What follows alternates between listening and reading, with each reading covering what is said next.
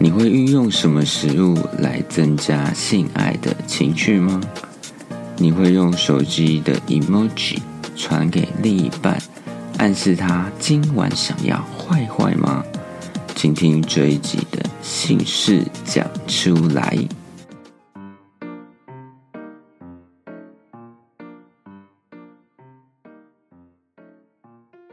大家好，我是哥哥有蛇。这一集节目要先从我大学时代有一门课关于剧本写作的故事讲起。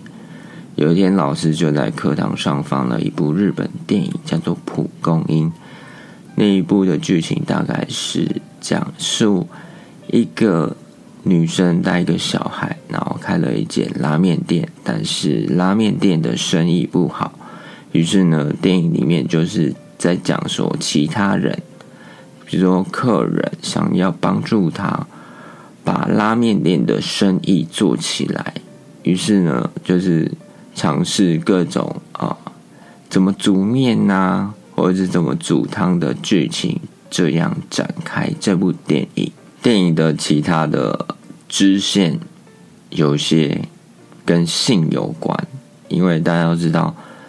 食物其实跟性有很大的关系，然后其中有两个情节就跟性有关，就是一对男女在床上运用各种食物在身体上面做挑逗，比如说女生的胸部沾奶油，然后男生就在上面舔，或者是男生把水果。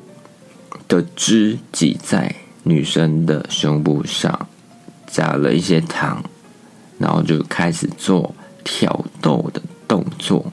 当时我看到食物跟性爱结合的时候，我在心中就设下了一个代号：如果我要跟另一半，就是做一些口交啊，或者是在身体上面做一些挑逗的时候。我就说我要蒲公英，对方就会知道说我要把食物放在他身体上面来做挑逗。之前尝试过冰淇淋放在对方身上，或者是嘴巴含着冰水，然后在身体上面做挑逗，因为身体温度的这样变化，让对方的快感更强烈。大家有没有想过，或者是尝试过运用不同的食物在对方身上做挑逗呢？有些人是用水果比较多，有些人就用冰淇淋，要看对方接受程度如何。因为有些人不喜欢身上黏黏的，有些人觉得没关系，只要有情绪够刺激就好。当你们准备一些食物要在性爱时做挑逗的时候，记得带上一杯水。这杯水很重要，可以帮助你在性爱后尿尿，把细菌排出来。你可以边做爱边喝一些水，然后做完爱的时候就可以顺利的排尿，顺便把细菌排出来。这对女生非常非常重要。我的想法是。做爱的步骤：做爱前先去尿尿，做爱过程中喝水、喝饮料等等的做挑逗，然后也累积一些水分。做完爱之后，可以把细菌随着尿液排出来。大家有没有想过一个问题：男生在性爱过程中想尿尿，会不会真的尿出来？